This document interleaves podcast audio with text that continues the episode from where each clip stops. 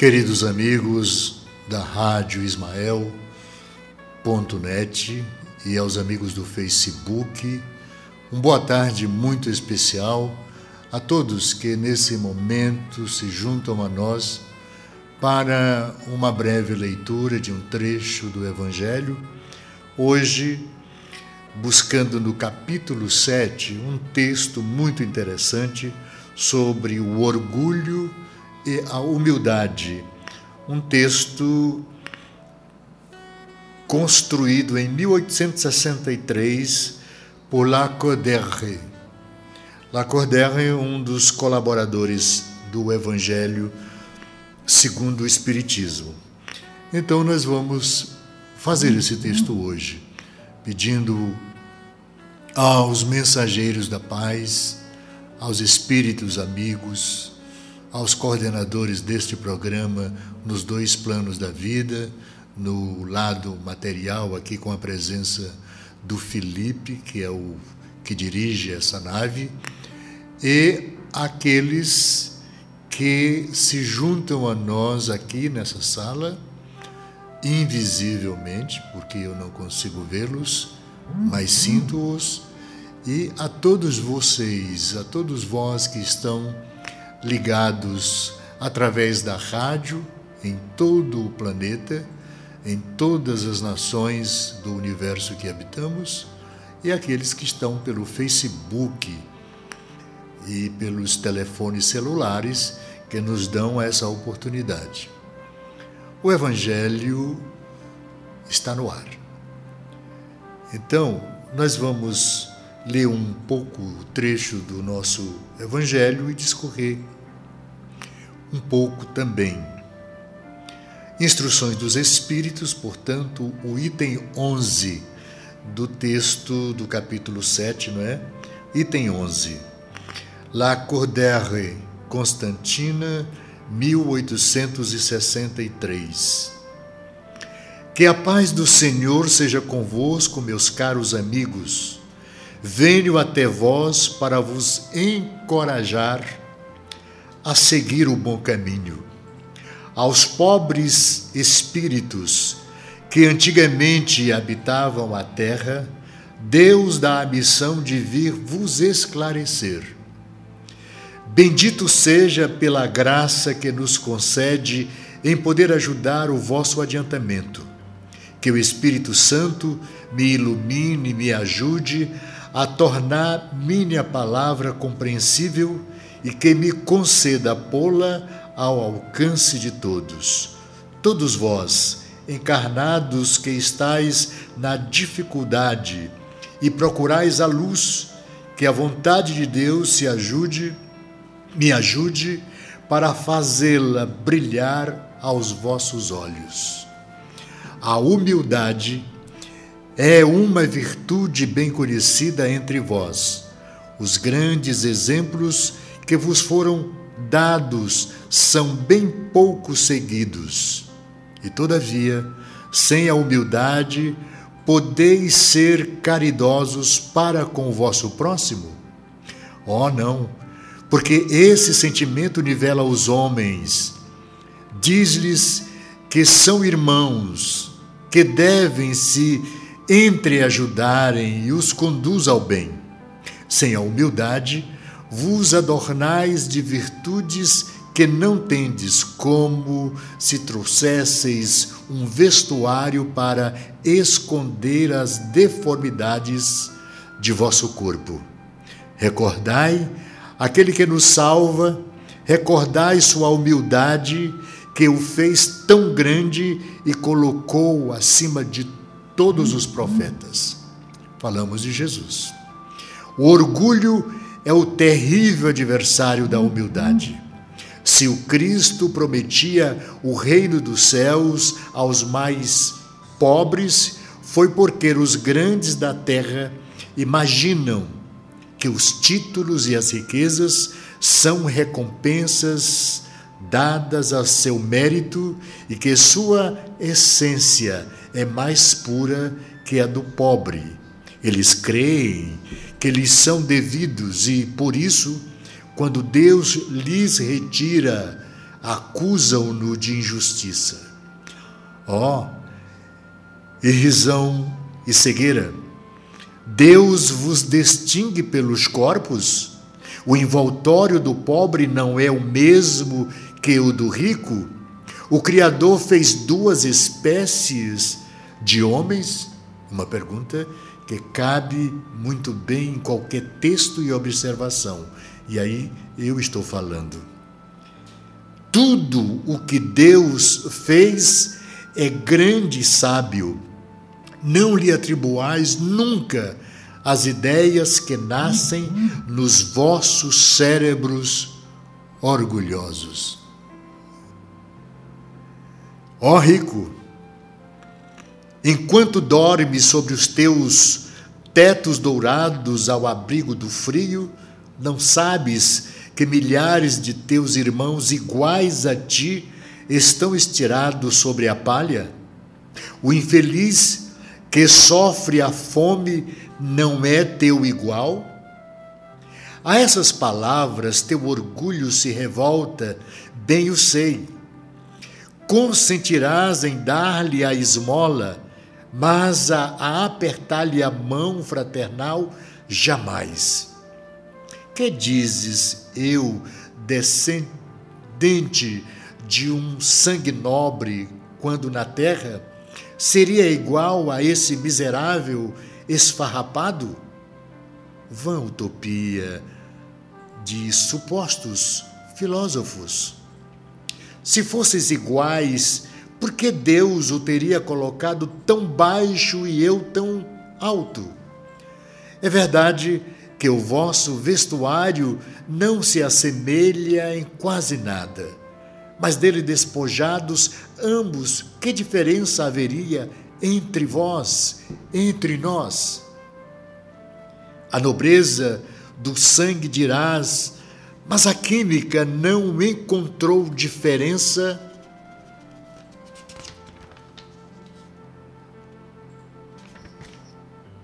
Entre o sangue nobre e o sangue do plebeu, do pobre do velho, do novo, não é? Entre o do senhor e o do escravo. Quem te diz que tu também não foste miserável e infeliz como ele? Que não pediste esmola, que não a pedirás um dia àquele que desprezas hoje? As riquezas são eternas? Claro que não. Elas não se acabam com esse corpo envoltório perecível do teu espírito. Oh, volta-te humildemente sobre ti mesmo, lança enfim os olhos sobre a realidade das coisas deste mundo, sobre o que faz a grandeza e a inferioridade no outro.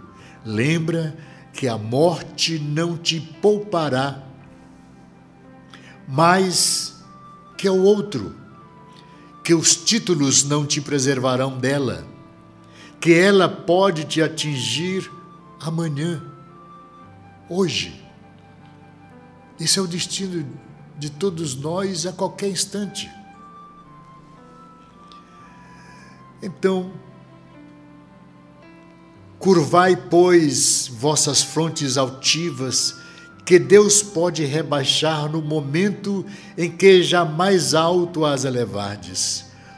Todos os homens são iguais na balança divina, e só as virtudes os distingue aos olhos de Deus.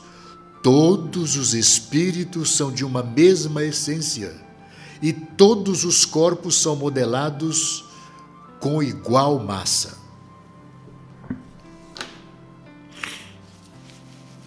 Nossos títulos e vossos nomes não os mudam em nada, ficam no túmulo e não são eles que dão a felicidade prometida aos eleitos, a caridade e a humildade são os seus títulos de nobreza. Pobre criatura, és mãe, teus filhos sofrem, têm frio e fome. Vais curvado sobre o peso da tua cruz, humilhar-te para que lhes conseguir um pedaço de pão. Ah, eu me inclino diante de ti quando és nobremente santa e grande aos meus olhos. Espera e ora. A felicidade ainda não é deste mundo. Aos pobres e oprimidos que nele confiam. Deus dá o reino dos céus. E tu, jovem donzela, pobre criança, devotada ao trabalho, às privações, porque este triste pensamento? Por que chorar? Que olhar se eleva piedoso e sereno até Deus? Aos passarinhos ele dá alimento tem confiança nele e ele não te abandona em momento algum. Estamos falando do Deus onipotente. Eu paro o texto por aqui, para com esse pequeno trecho, a gente devagar. Observar que somos criaturas nascidas do mesmo Pai, corpos diferentes corpos diferentes, espíritos diferentes.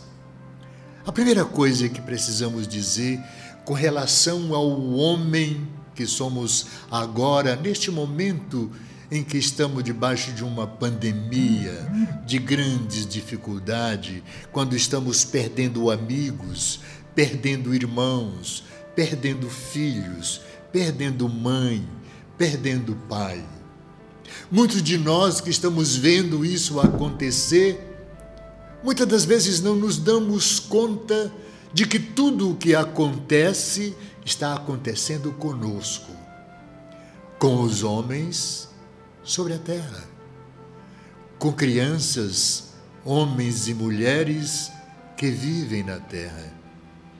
É necessário que a gente observe o meio onde nascemos as coisas que podemos amalhar para caminhar com este corpo físico na direção de um crescimento moral, de um crescimento intelectual.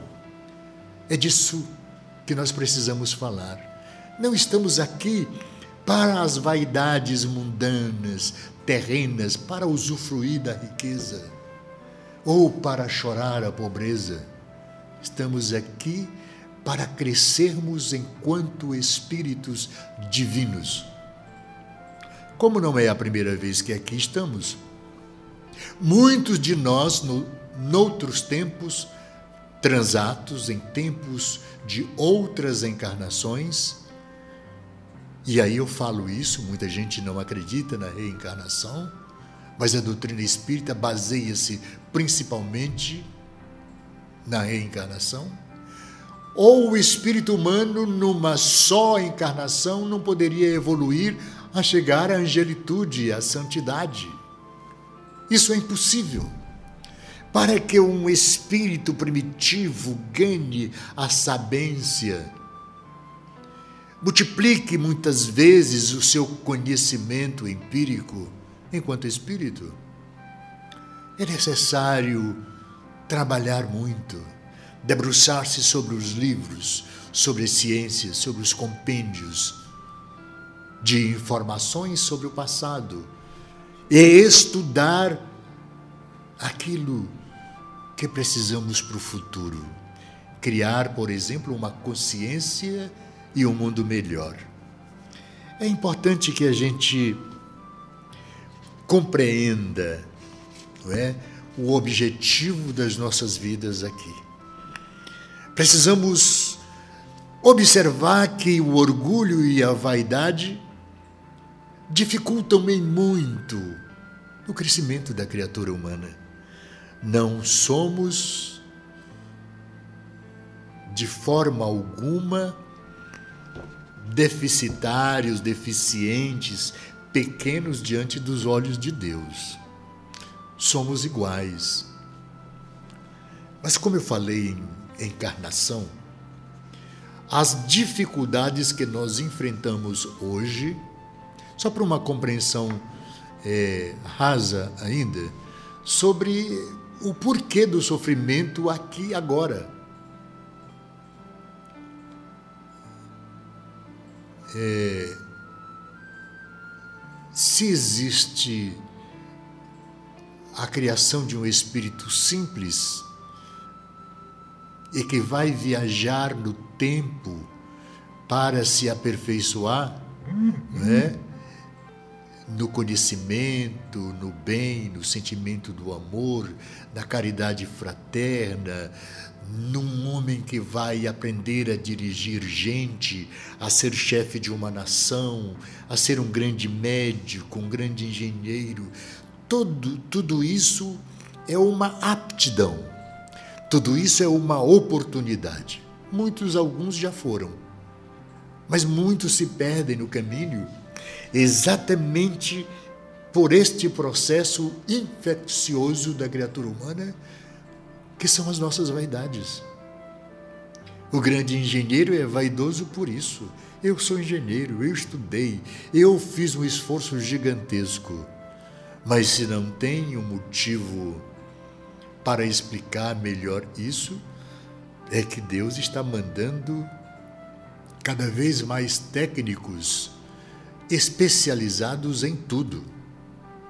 Em medicina, em engenharia, estudiosos para conhecer a profundidade do centro da Terra, os minerais, examinar os produtos que vão nascer de uma planta, que não é diferente de nós, tem vida, tem circulação, tem tudo.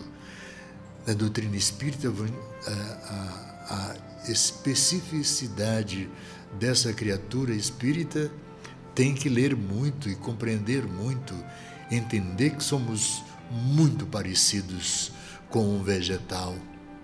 Afinal de contas, o vegetal é um princípio. A ameba que nada sobre as águas fétidas de um lago cheio de lodo é um princípio espiritual. Falar dessas coisas, as pessoas dizem, mas eu nasci de uma ameba? Tudo é princípio. Tudo se movimenta do mínimo possível. Então, é importante que a gente possa esclarecer a todos vós que o orgulho e a humildade precisa ser exorcizado de nós. O orgulho é a ignorância dos reais valores da vida, constituindo-se em veneno que anula as ações nobres dos que buscam o progresso espiritual. A humildade é uma virtude que nivela os homens e os eleva moralmente ao alto, a Deus. Só pedi ao, ao meu técnico aqui que tem um sujeito aqui piscando na minha frente, né? E fica piscando aí, não é? Tu sabe o que é? Felipe é o técnico aqui e o doutor sobre esse trabalho que nós estamos fazendo. Então, só para esclarecer que o orgulho é a ignorância dos reais valores da vida constituindo-se veneno que anula as ações nobres dos que buscam o progresso espiritual. Quem é que está procurando esse progresso espiritual? Todo o espírito humano. Eu, o Felipe e você.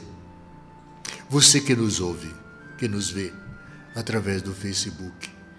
Nós somos criaturas muito especiais grandiosas diante de tudo aquilo que há acima de nós e abaixo de nós. Aqueles que ainda rastejam.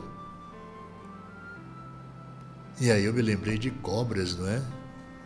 Tem gente que não se parece com cobra, mas o veneno que distribui contra o outro e pensa que é só contra o outro, porque todas as ações peçonhentas, doentias e perversas que saem de nós na direção do outro nos atinge primeiro.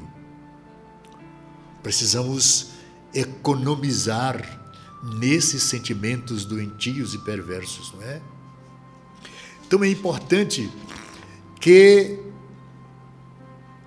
possamos definir o que é humildade.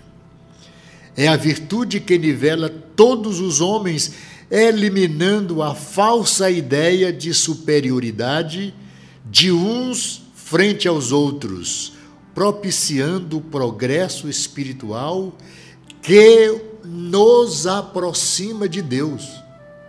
Entendeu isso? Vou repetir, tem aqui uma definição muito legal. É a virtude que nivela todos os homens, eliminando as falsas ideias ou a falsa ideia de superioridade de uns frente aos outros, propiciando o progresso espiritual que nos aproxima não do outro, mas de Deus. Tudo isso é importante saber para que a gente veja que as nossas ações, as mais simples e as mais complexas, nas relações interpessoais, nos dão a fórmula de chegar até a altitude maior do espírito, que é a sua iluminação. As boas ações, a cordialidade, a atenção com os mais humildes, com os mais simples, com os doentes, com os famintos. Humildade, portanto, é uma virtude bem esquecida entre nós e que precisa ser eh, movimentada dentro de nós na direção do outro. Podemos ser caridosos com o próximo sem humildade? Podemos ser caridosos com as pessoas pedintes todas as necessidades, sem que sejamos humildes? Até porque aqueles que não são humildes, na maioria das vezes, também são criaturas grotescas, grosseiros, grosseiras. Então precisamos compreender isso. Podemos ser caridosos com o próximo sem humildade? Não, pois esse sentimento nos diz que somos todos irmãos e que devemos nos ajudar uns aos outros. Assim, nos conduziremos ao bem. E quem se conduz na direção do bem, respeitando e pegando na mão dos mais humildes, vai demonstrando cada vez mais algo que precisa ser inerente ao espírito humano para evoluir. São ações amorosas, de carinho, de atenção, de respeito, acima de tudo, de respeito a si mesmo. Quem pega na mão daquele que vai caindo e segura firme para não deixar cair, não está ajudando o outro, talvez a si mesmo. Como a vida dá muitas voltas, quem sabe um dia, mais velho, meu tempo agora, alguém que eu peguei na mão lá atrás, não seja mais novo, pequeno, não seja alguém que nesse instante, na velhice, ou na doença, ou na agonia em que eu esteja passando momentaneamente, seja alguém que vai tocar em mim, que vai pegar na minha mão e ajudar a subir um degrau ou a descer o degrau, já que nós estamos na velhice descendo degraus. Do que diz respeito à vida corpórea. Porque se trabalhar o bem e o sentimento do amor, a velhice nos leva a subir degraus. Porque vai falar de amor. Se tem amor, se aprendeu a amar, trabalhando em si mesmo, essa energia explicitada por uma única criatura que pisou o nosso planeta há mais de dois mil anos. Aquele que a amava e que ama ainda muito. Não dá para medir. É a essência dele é o amor. O Mestre Jesus. Então, por que que ele é o guia que devemos seguir? A doutrina espírita pergunta, a pergunta aos espíritos, Kardec pergunta aos espíritos qual o modelo e guia que deveremos seguir para a humanidade, para que sejamos melhor. Os espíritos citaram apenas um nome: Jesus. E aí eu estou falando do de Nazaré, o Filho de Deus que desceu à terra com esta responsabilidade de explicitar a energia que equilibra o espírito humano a ponto de nos elevar às alturas. Jesus. É possível sermos humildes sendo orgulhosos? Repetindo, não. A humildade nos eleva moralmente possibilitando-nos um progresso mais rápido, enquanto que o orgulho representa um grande obstáculo a essa caminhada. É a grande barreira.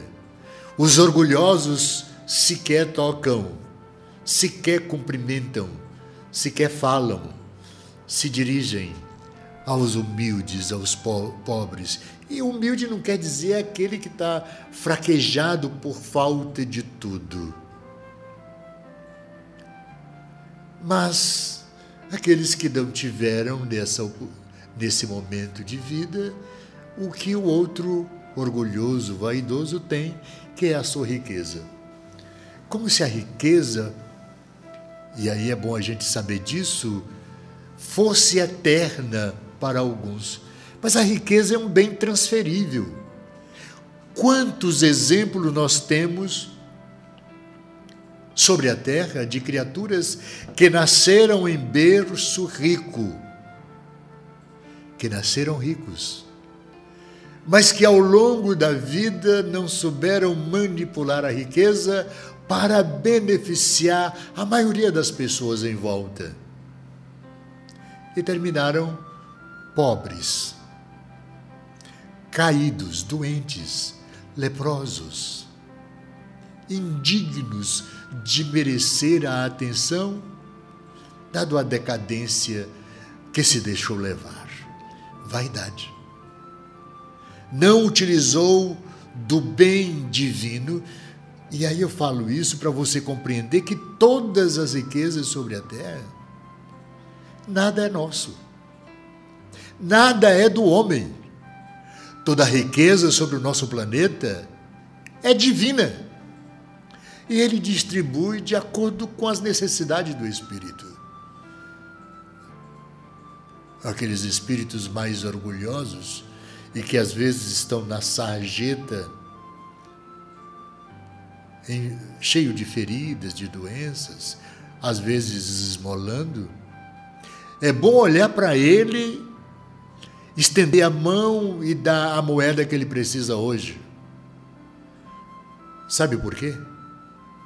Porque na maioria das vezes aquele esmolé chegou à situação de doença e de miséria porque ostentou a vaidade de tal forma que esqueceu dos irmãos.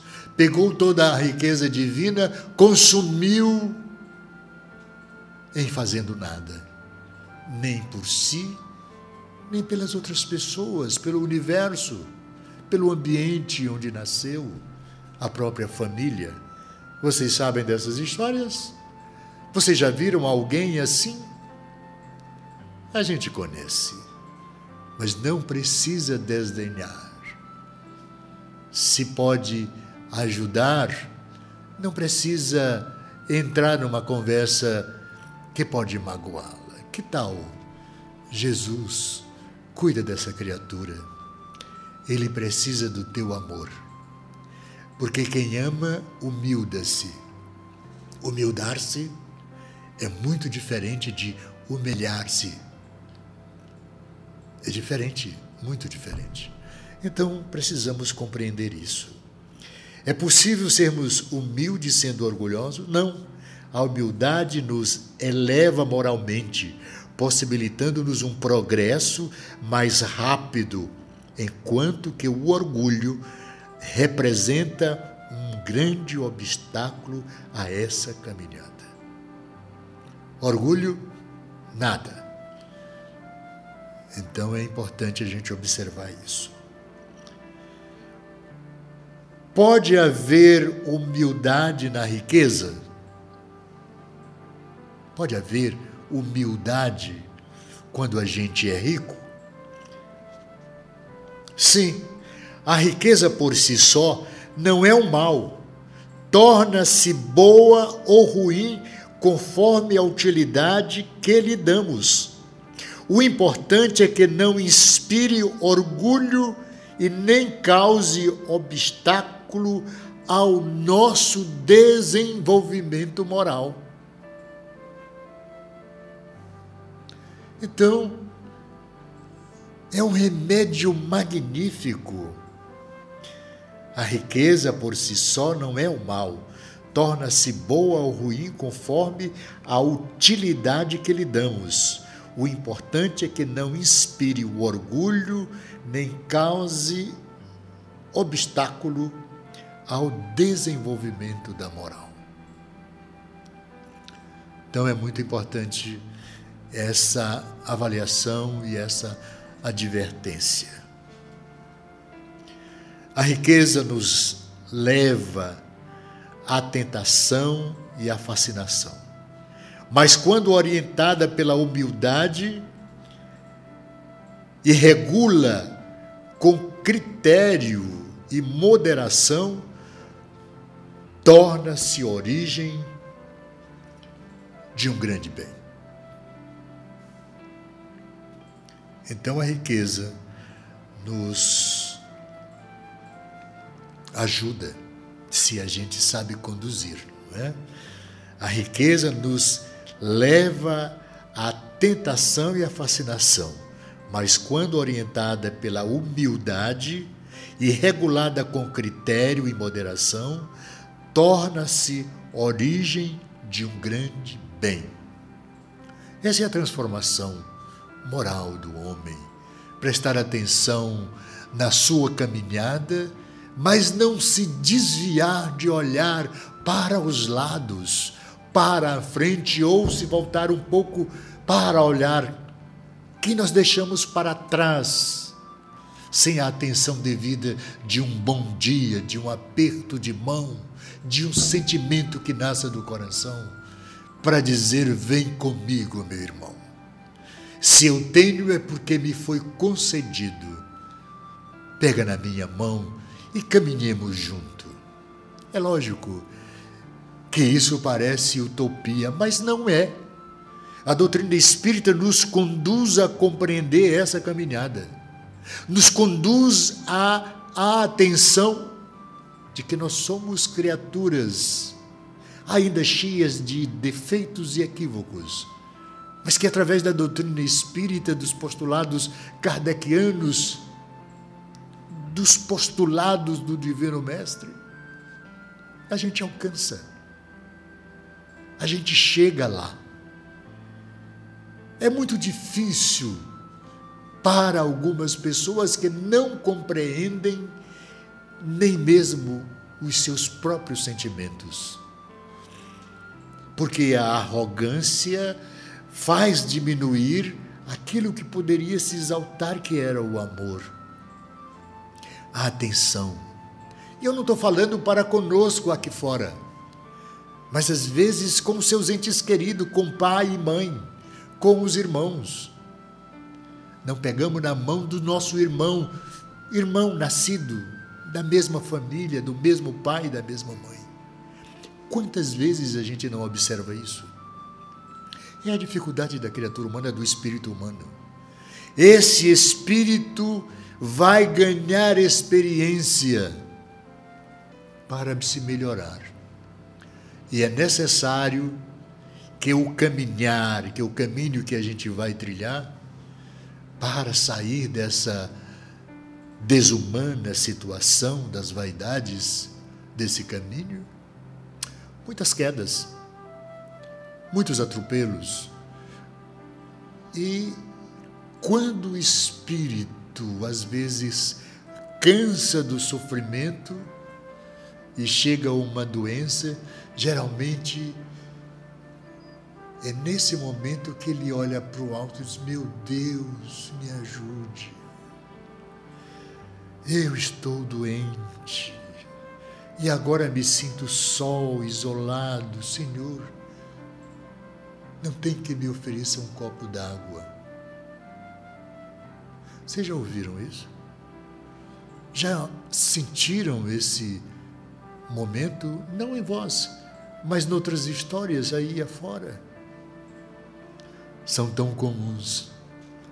São tão comuns nas nossas vidas. Falo da humanidade inteira. Então a riqueza nos leva à tentação e à fascinação. Mas quando orientada pela humildade e regulada com critério e moderação, torna-se origem de um grande bem. Então vamos construí-la. Trabalhando bem nessa caminhada agora. Quais as consequências do orgulho? Uma pergunta do texto que nós lemos no início. Quais as consequências do orgulho?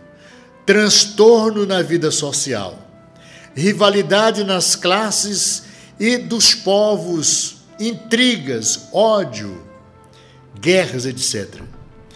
É imperfeição que bloqueia o progresso do espírito e o leva a assumir débitos, cujo resgate é doloroso e transcende a encarnação presente.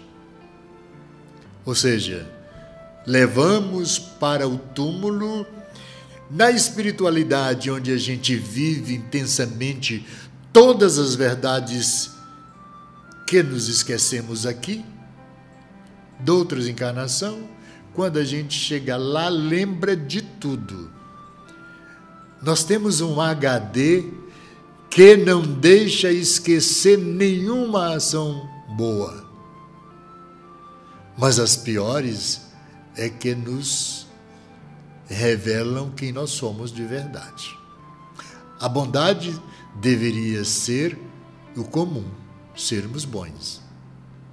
Mas são as maldades que nos revelam quem não somos verdadeiramente. Bondade é obrigação. É destino ser bom. É crescimento moral. É bom. E aí, só para repetir, que a consequência desse orgulho é motivo das nossas quedas, motivo da nossa dificuldade de relacionamentos aqui, nos grupos, que nos afeiçoamos na família, no grupo de serviço, na igreja, na casa espírita, em qualquer lugar.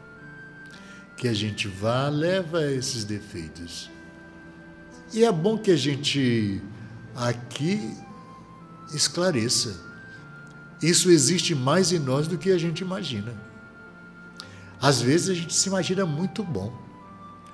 Mas sabe quem melhor conhece isso sobre nós? As pessoas com quem nos relacionamos. O homem, geralmente a mulher, conhece mais você, a sua esposa. A mulher, quem lhe conhece mesmo é seu marido. Os seus filhos, os dois conhecem, pai e mãe. E se tem conhecimento dos defeitos na infância, que tal ajudar? Essa é uma obrigação do casal, do pai e da mãe. Que tal conversar com eles sobre o que nós estamos lendo aqui, o Evangelho do Mestre, para educá-los, serem pessoas simples, humildes, para não sofrerem tanto quanto nós sofremos até agora. Quais as consequências do orgulho, portanto? Transtornos na vida social, rivalidade das classes e dos povos, intrigas, ódios, guerras. É imperfeição que é imperfeição que bloqueia o progresso do espírito e o leva a assumir débitos, cujo resgate é doloroso e transcende a encarnação presente. Ou seja, as nossas imprudências aqui levamos a ela para milhares de outras encarnações futuras se o remédio tomado agora não fizer efeito. E qual é o remédio principal para modificar o status quo dos nossos orgulhos e vaidade? Observar o tamanho do Espírito do Filho de Deus que desceu à terra, pisou este chão e não conhecemos ninguém mais humilde do que o Cristo. Aquele que quiser ser maior no reino de Deus, que seja o menor aqui, que seja mais simples aqui. Conselho do Mestre. Então não adianta a arrogância, não adianta o poder da voz e da garganta, adianta a sinceridade do sentimento, do socorro quando você é procurado. Me ajude. Às vezes a gente é procurado para resolver problemas que não temos a capacidade. Sejamos honestos, não posso. Não posso, não tenho como mas eu vou buscar em Deus. Se eu conseguir, volta e eu te ajudo. Quais as consequências do orgulho? Então, transtornos nas nossas vidas. Por que existe o orgulho? Se sabemos que o orgulho tem coberto de sangue ruínas esse mundo e ainda ele que origina os nossos padecimentos além túmulo. Por que existe esse orgulho? Ele existe em decorrência da ignorância dos reais valores da vida que leva o homem a pensar egoisticamente na sua realização pessoal e a tratar com desprezo os seus semelhantes. Eu estou vendo aqui o nosso atendente, não é? Aqui em frente, me olhando horrorizado. Tudo isso é verdade, senhor Ailton? É, Felipe. É assim o Evangelho. Então, algumas pessoas, quando a gente fala de doutrina espírita, de evangelização, de crescimento moral, aí a gente diz que esse roteiro do Cristo é essencial. Ah, mas eu sou muito pequeno para fazer as coisas que o Cristo fazia. É lógico, porque ele é um espírito muito anterior a nós. O Cristo antecedeu ao resfriamento do planeta Terra, que ele recebeu na sua mão para nos conduzir num caminho de luz. E colocou a pedido do Pai no planeta, toda a semente para nascer tudo que nós temos hoje, no que diz respeito àquilo que nasce da terra, aquilo que nasce do Espírito. Homens, plantas, água, rios e mares. Ele se utilizou dos melhores arquitetos do universo para fazer as bugigangas mais necessárias a nós. Mas a essência de tudo isso você precisa conhecer no Cristo. Simplicidade e amor. Ele é a essência disso. Ele existe em decorrência da ignorância dos reais valores da vida que leva o homem a pensar egoisticamente na sua realização pessoal e a tratar com desprezos semelhantes. Jesus não. Cuidou das pessoas mais simples, dos apóstolos, dos homens mais comuns, pescadores. Pegou na mão deles: venham comigo, parem de pescar o peixe, vamos pescar homens.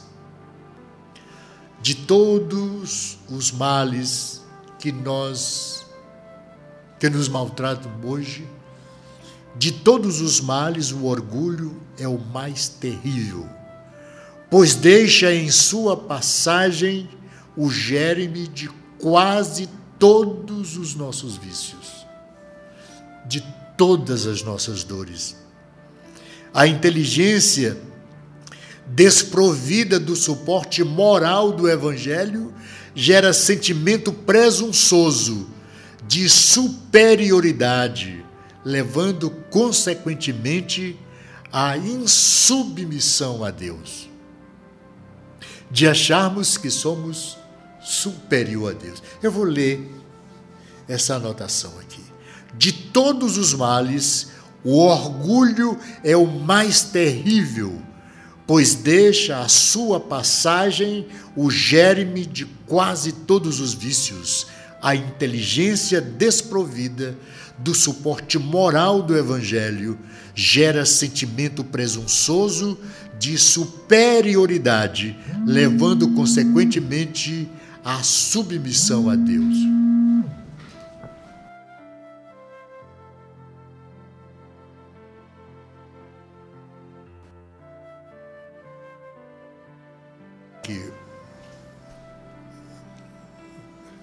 Desligue esse bicho aí.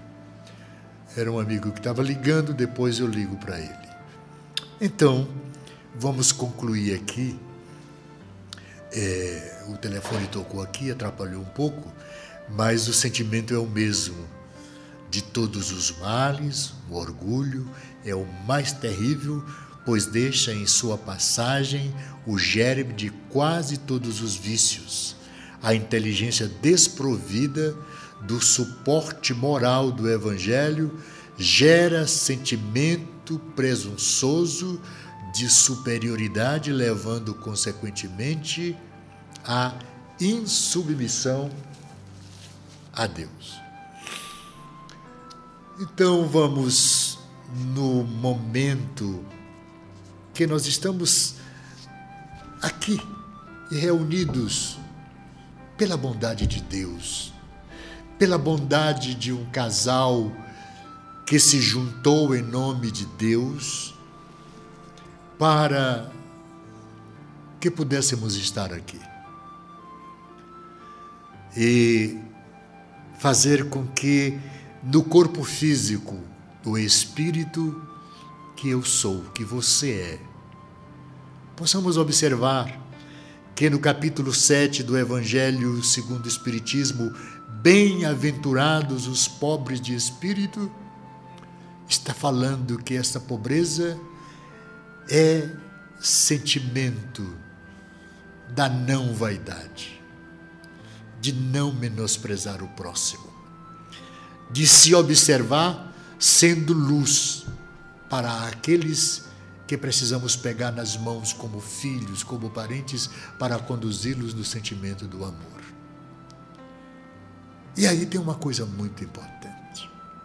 A grande dificuldade da gente não conseguir conduzir os nossos filhos no caminho do bem e do amor é porque também nós ainda não aprendemos a amar. Porque quem ama, perdoa. Quem ama, não castiga. Quem ama, não fere. Quem ama, não trai. Quem ama, constrói não só em si um bom espírito, mas é exemplo, para que a partir de nós a bondade seja vista e seguida. Por isso, é que ainda não temos nenhum modelo sobre a terra. O grande modelo de homem para a humanidade terrena é Jesus que Ele continue nos auxiliando, que continuemos seguindo para um dia ser melhor do que somos agora. Muita paz a todos. Muito obrigado pela atenção, pela companhia. No próximo sábado, ah não, sexta-feira. Eu já estava no dia seguinte, Felipe. Na próxima sexta-feira voltaremos meio-dia para conversar sobre o Evangelho, sobre nós, sobre a vida. Muita paz.